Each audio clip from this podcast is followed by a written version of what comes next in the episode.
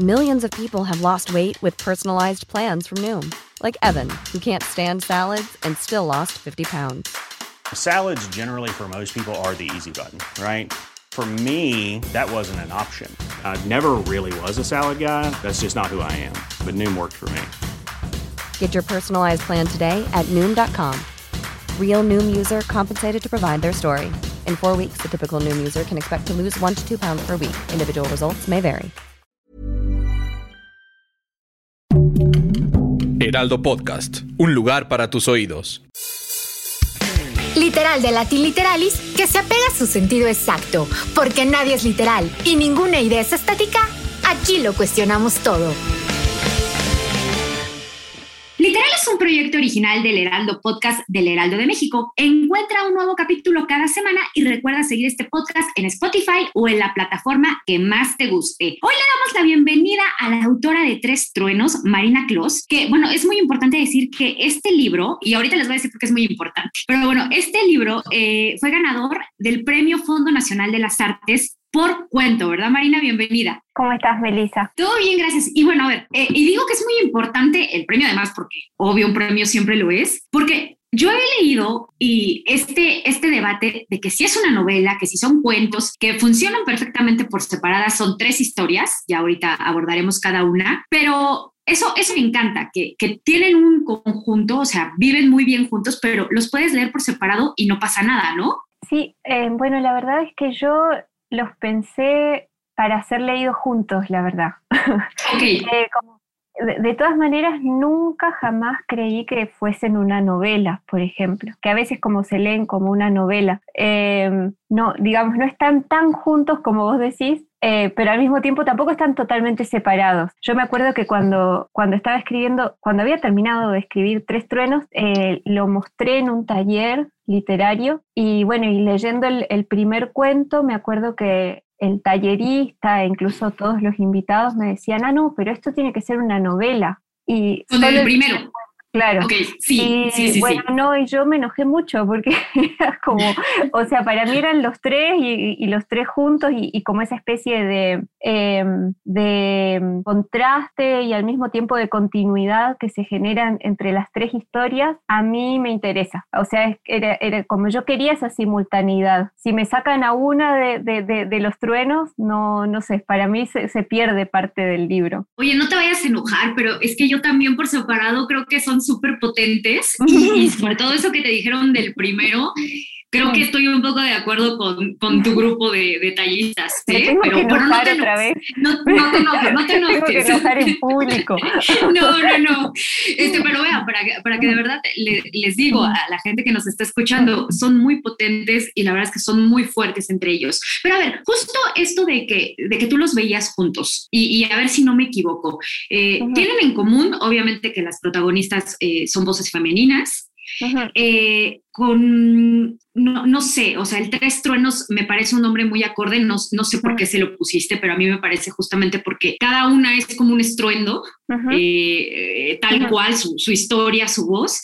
Y luego también busco un poco de, pues, de encontrar esta, esta línea, este hilo que las, que las une, y yo encuentro el deseo, en diferentes partes, ¿no? La, la que lo rechaza, la que lo, lo, vive más y el prohibido, el uso comillas, pero bueno, ya ahorita vemos por qué.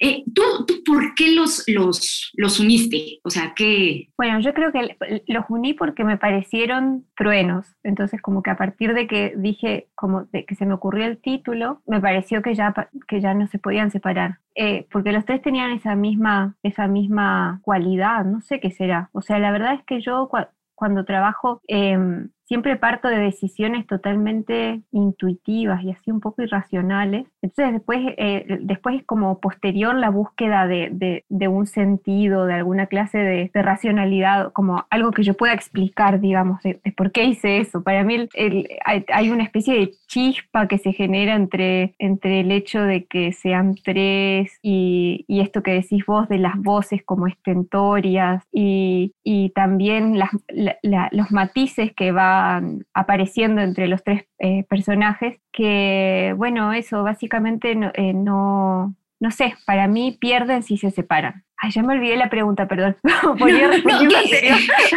no, está perfecto. Pero, pero justo esto, esto es muy interesante porque al final eh, creo que también eso de luego de preguntarle al autor que explique un poco por qué, yo, yo, sé que puede ser. Claro, no, no, no. Vos decías lo del deseo. Evidentemente lo del deseo está dando vueltas en las tres historias y yo creo que hay más de un hilo entre las tres historias. O sea, el, el hilo que yo quise como, em, como marcar tiene que ver con los subtítulos, ¿sí? que son eh, de la virginidad, de la, paciencia.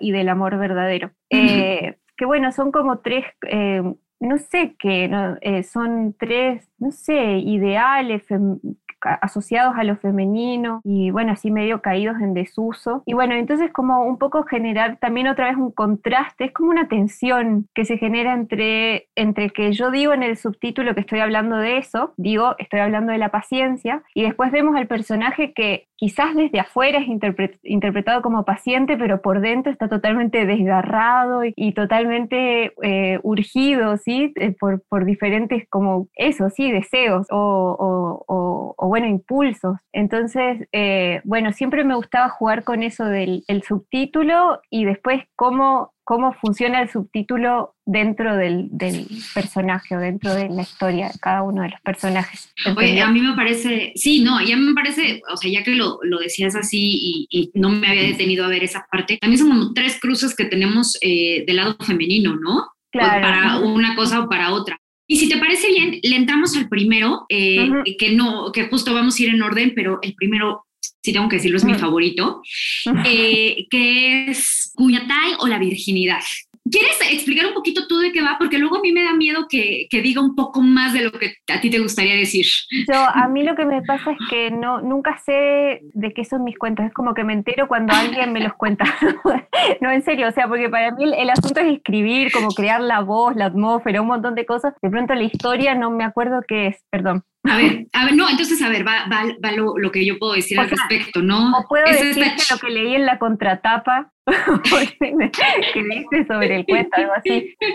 Que, además en la contratapa está ahí eh, una quote de, de Mónica Ojeda, Ajá, ah, ah, este, ajá. Bueno, es que esa es la de México, no sé si, la de México, no la tengo, no, no, no. No, bueno, este, Dharma Books, por favor, si nos escuchan, porque el libro en México es editado por Dharma Books, este, esta editorial maravillosa que justamente nos trae estos, estos tesoros acá al país. Pero bueno, eh, este libro, ¿no? Eh, habla de una chica que, que, crece en su comunidad eh, guaraní y cuando se convierte en mujer, los cambios de, de, de niña a mujer, empieza a sufrir una serie de violencias, ¿no? Eh, la gente empieza a querer cosas de ella, los hombres, la comunidad y, tal cual eh, se casa y llega un momento en el que en el que ella misma dice preferiría haberme quedado virgen porque todo esto es sumamente violento y a ver una de las cosas por las que me parece que es mi favorito es que sí, lo estás poniendo en una comunidad específica, pero yo creo que, que muchas mujeres de cualquier estrato social o de cualquier país, ciudad, se puede identificar con esto, ¿no? De cómo su cuerpo eh, se transforma y te vuelves en, en un objeto de deseo, por decirlo así. Y puede ser súper violento si, si no tienes un buen, un buen bagaje, ¿no? Digo, eh, eso es lo que me tocó a mí. No, Gracias, qué suerte que no, que, no, que no cité la contratapa, que era tan superficial. Eh, sí, sí, sí, evidentemente está esta cuestión del, del momento de paso, o sea, en Cuñataí hay un primer momento en el que también incluso en su niñez, como la marcan como niña, ella quiere irse con sus hermanos eh, y salir, como alejarse de la casa y no le dejan, y, bueno, y después viene ese momento en el cual es como que el mundo, el, mundo social, digamos, se la chupa, que es cuando, cuando la casan. Eh, cuando, cuando, cuando le hacen casarse, digamos. Entonces ahí es como el momento en el que ya parece no haber vuelta atrás y por eso ella está obsesionada con el momento anterior, con ese momento de la, e, en el que era virgen y en el que su cuerpo no tenía ninguna clase de peso, digamos, social. Y, y bueno, y también está esta cuestión como, no sé, yo me la imagino un poco como sacerdotisa, ¿no? Que tiene como todo esto, este, esta cosa como que está muy quieta en su casa y está mirando y pensando y bueno, no sé, ya no me acuerdo, pero creo que es mi parte favorita del, del cuento. Bueno, básicamente ese momento en el que está en, en, esa oscuridad del hogar esperando, creo que le crece el pelo, ¿sí? Es como, le, le corta, antes de casarse le cortan el pelo y entonces tiene que esperar a que le crezca para, para terminar, para casarse, digamos, oficialmente. Y en todo ese tiempo está dentro de la casa, en la oscuridad, arrodillada, no puede moverse y piensa. Esas son todas cuestiones como súper interesantes de la cultura guaraní que... Oye, Marina. Sí. Eh, y bueno, perdón que te interrumpa, nada más quisiera, y que estás hablando ahorita de la cultura, ¿por qué colocarla exactamente ahí? ¿Cuál fue lo que te hizo que fuera la cultura guaraní y no alguna otra? O sea, básicamente el, la cercanía con, bueno, con el pueblo en el que yo vivía hasta que tuve 18, eh, esa comunidad, la envía guaraní tiene varias como, son pequeñas eh, colectividades, digamos, y y hay una que está muy cerca del pueblo en el que yo vivía, entonces como que es constante el, el intercambio y el, no sé, como a, la vez que siempre uno está ignorando muchísimo más de lo que, de lo que sabe, eh, al mismo tiempo hay un cierto contacto, una cierta cercanía que a mí me permite pensar que yo entendía a esa mujer cuando leía, por ejemplo, estas cuestiones del, de la cultura guaraní, de las mujeres que, eh, que, que, antes de casarse quedan encerradas y les cortan el pelo y todo esto, como que decía, oh, claro, todo eso me parecía totalmente cercano. No sé si porque por, ser yo una mujer o por, por haber vivido siempre como cerca de esa comunidad, no sé, era como que me, no sé, me salía a pensar que, que, yo sabía algo de eso, ¿sí? que es como una de las cosas extravagantes de la ficción que a uno le permite eso, pensar que uno puede decir algo de cosas que en realidad le pasan a otros, ¿no? Oye, y justo, bueno, nada más para que la gente sepa, tú eres de Misiones, justamente, eh, mm, bueno, si lo ponemos acá, eh, un estado, que en Argentina no son estados, pero que está muy cerca de, de, de la frontera con Brasil. Entonces, por eso hablas de, la cercanía, ¿no? Eh, ahora, por ejemplo, esto que, también, ¿no? hablas de todo el ritual antes de casarse, pero también eh, este, esta chica de repente cuando se casa, y por eso te digo que, me parece que puede ubicarse ahí en Brasil o en cualquier otra zona, por lo menos de Latinoamérica, eh, no sabe a qué se va a enfrentar cuando el matrimonio, porque resulta un tabú impresionante para, para muchas madres o mujeres de la familia contarte, pues a qué vas, ¿no? Sí, bueno, eso también está basado en un testimonio eh, real, que es de donde yo saqué, digamos, la voz de Cuñataí, la manera de hablar, que obviamente me la inventé, pero me la inventé a partir de ciertos testimonios que, que había estado leyendo de varias mujeres guaraníes que habla, hablaban en una tesis doctoral que leí en un momento eh, sobre su educación y sobre la educación en el mundo guaraní. Y entonces, bueno, una de estas mujeres, hablando del matrimonio, decía algo así como, eh, como que las madres y las abuelas nunca nos contaron, una cosa así, me pareció desgarrador y claro, otra vez es como eso, esa cercanía, ¿no? que uno eh, de pronto siente con, con personas que, de culturas que son bien distintas eh, y no tan distintas al mismo tiempo. Y no tan distintas, es claro. Oye, vámonos al, al segundo porque nos quedan estos dos truenos. Hey, I'm Ryan Reynolds. Recently, I asked Mint Mobile's legal team if big wireless companies are allowed to raise prices due to inflation. They said yes. And then when I asked if raising prices technically violates those onerous two year contracts, they said, What the f are you talking about, you insane Hollywood ass? So to recap, we're cutting the price of Mint Unlimited from $30 a month to just $15 a month. Give it a try at mintmobile.com slash switch. $45 up front for three months plus taxes and fees. Promo for new customers for limited time. Unlimited more than 40 gigabytes per month. Slows. Full terms at mintmobile.com. Hiring for your small business? If you're not looking for professionals on LinkedIn, you're looking in the wrong place. That's like looking for your car keys in a fish tank. LinkedIn helps you hire professionals you can't find anywhere else, even those who aren't actively searching for a new job but might be open to the perfect role. In a given month, over 70% of LinkedIn users don't even visit other leading job sites. So start looking in the right place. With LinkedIn, you can hire professionals like a professional. Post your free job on linkedin.com slash people today. Ay, el segundo pues, está muy perturbador. de modo la paciencia. A ver, eh, esta chica alemana que tiene una relación con su, con su hermano, y pues lo va a, pues, a ver, sí, creo que esto no es spoiler porque es tal cual, ¿no? Eh, tiene una relación incestuosa. Y digo, que al final es una relación pues que sí, que viene desde, desde el cariño que se dan el uno al otro. Y, y, aquí me quiero remitir un poquito cuando, cuando ella empieza a enterarse que está mal, ¿no?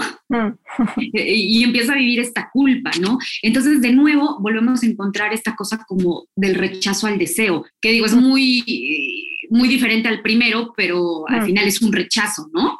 Eh, ¿De dónde viene esta historia? O sea, primero pasa que a mí más que, otra vez te repito, como esto de la historia, se va formando de una, de, una manera muy lenta y como tomando cosas de diferentes partes. Eh, y lo que a mí siempre me queda mucho más claro es la voz del personaje, cosas así. Entonces de pronto la historia, si me decís de dónde viene, eh, o sea, yo me acuerdo de haber leído en algún momento un cuento de Sara Gallardo, esta escritora argentina que ahora está como eh, poniéndose de moda y está bueno, que en el que cuenta la historia de dos hermanos, dos, dos hermanos europeos que, que, bueno, se escapan de Europa para estar juntos, una cosa así. Y entonces van a Argentina y estoy contando súper mal porque ya otra vez te digo que nunca sé los argumentos de nada, pero algo así yo habré leído en, en este cuento, o por lo menos esa es una de mis imágenes como primarias, digamos, cuando me puse a construir esta historia de, de Demut. Pero eh, son como también, eh, o sea, me acuerdo que esa historia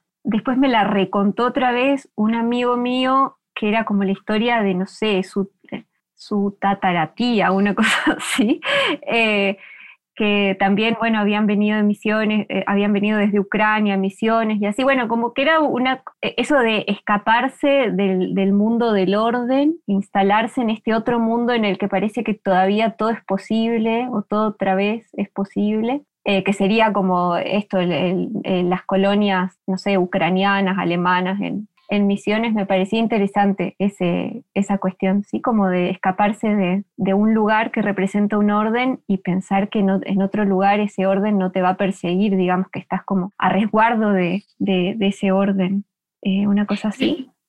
Claro, sí, sí, sí. Y, digo, al final resulta un poco perturbador porque, bueno, por un Porque vuelven. Exacto. Sí, sí, bueno, a mí me encanta ese cuento porque, claro, es como lo, que, lo que uno piensa que no tiene que pasar, pasa. Y, y, pasa más de lo que seguro sabemos, ¿no? Claro, no, y aparte también, o sea, está esto de, de, bueno, como hay situaciones en las que una regla deja de funcionar.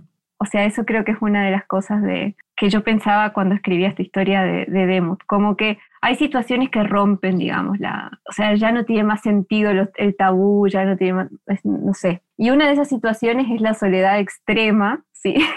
y esa soledad extrema es la de Demut, y, quizá uno podría pensar incluso eh, la del hermano de Demut, nada, están como totalmente alienados, digamos, de todo y, y de pronto se, se encuentran otra vez. Oye, Marine, por ejemplo, esto de, la culpa, bueno, se entiende en este cuento, ¿no? Porque pues, al final es una relación que pues, es incestuosa, eh, prohibido, pero al final otra vez vuelvo a la onda de que muchas nos podemos sentir porque siempre la mujer carga con algún tipo de culpa, con algún tipo de responsabilidad, con algún tipo de, sí, sí, de culpa, diría eso. Digo, o, sea, a ver, me, estoy yendo un poquito a otra cosa porque en este, pues creo que sí tendría que haber culpa cada quien, el que lo lea, entenderá y lo interpretará y según su moral y sus principios sabrá qué.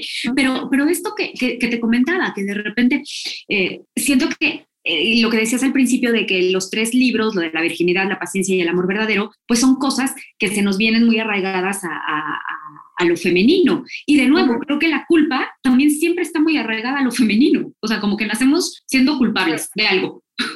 Sí, eso más o menos, porque la verdad es que creo que el mundo masculino también está súper culpabilizado de otras cosas. Eh, yo la verdad es que trabajo, trabajé más sobre la culpa en el mundo femenino porque me resulta como más inmediato, o sea, claro. más, más fácil de abordar. Pero, pero bueno, no, la verdad es que yo no, no, quisiera, o sea, una de las cosas que no quería con Tres Truenos es acentuar como esa cosa como de víctima, ¿no? De, de, de los personajes. Para mí los personajes son, son víctimas y al mismo tiempo están como siempre eso como chisporroteando, están como siempre en movimiento, tratando de escaparse. Y eso, eso también me gusta. No, no, quiero convertirlos como en las, las pobrecitas que son, eh, pero al mismo tiempo, eso, me gusta que, que, tienen como una especie de energía que no, no se agota por lo menos fácilmente. Y bueno, qué, bueno que lo dices y, que haces hincapié en, que esto, porque también eh, al final los tres personajes que ahorita vamos a lo que, o sea, lo que quieren es vivir, ¿no? O sea, de repente sí pueden ser muy vulnerables en distinto grado, pero, pero justamente al final son ellas, siendo ellas, buscando su, su, lugar en este mundo, ¿no? Eh, y si te parece, vamos con Adriana, eh, o del amor verdadero. Eh, que ella además me parece, ella eh, es un poco diferente a los otros dos personajes porque siento que ella es más preparada, más citadina, eh, a ver si lo estoy diciendo bien, ¿no? A ver, para contarles un poquito, ella se gana la vida cosiendo vestidos para espectáculos de danza. Este, y bueno, al final ella lo que hace es experimentar, ¿no? Ella va descubriendo el mundo a través de la experimentación. A ver, vuelvo a la misma pregunta de los otros dos, ¿de dónde viene Adriana? Eh, bueno, Adriana, y Adriana fue una historia un poco más real. O sea, la verdad es que no, no, no sé la verdad cómo, cómo, cómo explicarla, pero bueno, es un personaje que yo observé así como tangencialmente. Eh, y, y, bueno, y que me parecía otra vez como alguien a quien yo creo que me crucé una vez y sin embargo me parecía como entender siempre imaginariamente, ¿no? Porque esto es lo que pasa con la gente que escribe ficción, que se imagina que entiende muy bien y, entonces por eso escribe. Eh, así que nada, lo que Adriana es como un personaje de la vida real, que ojalá nunca se entere. no sé, no sé. Eh, no, por ahora no, pero eso, y es como una, nada, es como reconstruido a partir de, de mí, que no la conocía demasiado, ni, era como totalmente ajena, pero que sentía por pequeños destellos, así comentarios suyos, yo sentía que podía entender qué estaba pasando en su cabeza. Oye, eh, por ahí también, eh, no, no sé, esta también es una interpretación que yo hago. Eh, y, no, bueno, y ahora lo entiendo más bien, al ser un personaje más real, también siento que es más cercana a lo que podríamos conocer, y eso no sé si, justo creo que por eso me gusta más el primero, porque me, me ah. descubre otras cosas, creo, creo. Pero, pero justo también Adriana tiene esta cosa como de, de querer conocer, de que, como yo lo, lo decía, experimentar. Eh, y también eso, eh, eso hace que empate. Eh, hace un momento comentabas de, de, de los daños de lo, bueno, de, de, las vivencias que tienen los hombres, ¿no? Que, que aquí no aparecen muchísimo, pero de repente también me imagino la mirada masculina, e, estos tres personajes viéndose a través de la mirada masculina. Eh, sobre todo en el primero lo noto muy evidente, el, segundo un poco más sutil y el tercero, bueno, Adriana es un poco más independiente. Pero justo, ¿qué, ¿qué, papel juega esa mirada masculina en la creación de estos personajes? ¿Existe? Sí, seguro, es como esa especie de, exterior un poco ridículo, o sea, es como lo del subtítulo que te decía. Em, como que después lo que pasa por dentro del personaje puede ser todo lo contrario a la, paciencia o al amor verdadero, como que en realidad el, eh, o sea, es como el, el, subtítulo es una especie de superficie que está eh, como en, en, tensión con, todo lo que pasa por debajo. Y bueno, lo mismo me parece que, pasa con esto de la mirada masculina, que es como que de alguna manera está buscando algo y, parece que hay algo, algo parecido a lo que está buscando y al mismo tiempo no, al mismo tiempo está todo lo contrario ahí debajo.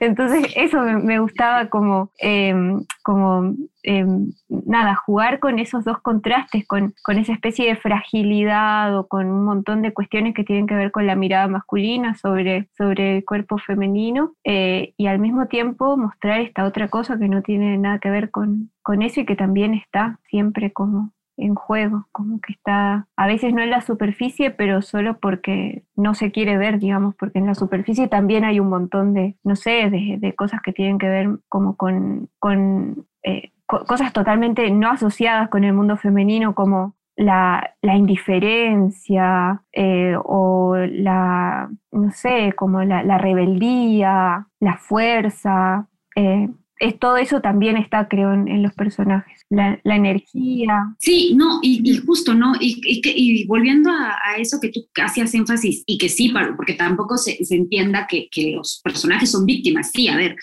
sí creo que son vulnerables de alguna forma y ante sus aspectos, pero al final son estos eh, personajes que, que, buscan su liberación, por, por usar una palabra que, que, los una, y terminan siendo bien fuertes y, bueno, terminan siendo estos tres truenos. ¿No? O sea, sí, no, no se Sí, sí, sí. Oye, este, Marina, eh, este es un, podcast de libros y me gustaría si nos pudieras compartir, sobre todo, ¿qué libros? Porque supongo que así fue, si no, pues ya me dices que no y, busco otra pregunta, pero ¿qué libros influyeron en tu escritura? O sea, ¿qué, qué, qué, qué, autores, qué historias influyeron mientras tú hacías estas, a estos tres personajes? Bueno, ya mencioné a Sara Gallardo, eh, que tiene, bueno, que tiene un, libros de cuentos, pero también tiene esta novela Eise Juaz, que también toma la voz de un mataco, que bueno, mataco en realidad es como el nombre que se le da desde, desde, como desde las sociedades occidentales, creo. Em, bueno, pero también, digamos, toma eh, eh, una voz como indígena, no sé la verdad cuál es el eufemismo que se usa, no sé. Y, y, bueno, y trabaja con las variaciones de esta voz o con, con, con las excentricidades también de, de, estas voces. Y bueno, seguro entonces está Sara Gallardo y este libro Hice Juaz sobre todo. Después, o sea, cosas totalmente em, clásicas como...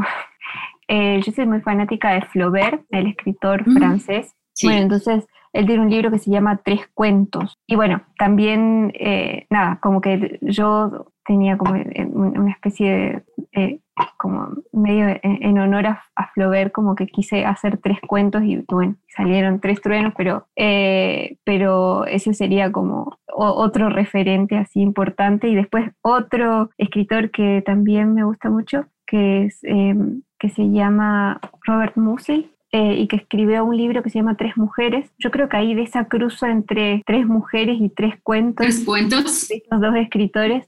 Eh, aparecen estos tres truenos. Y eh, bueno, y este, en Tres Mujeres, como Robert Musil hace una cosa que, que para mí es súper importante después en Tres Truenos, eh, y es que trabaja como con el, no sé, con, con el patos, una cosa así. Que son como historias escritas de una forma bastante simple, digamos. No, no como Tres Truenos, la verdad que es súper experimental. Eh, pero, pero los personajes, eso, es como que te pedacen, no sé, muy duro en el estómago.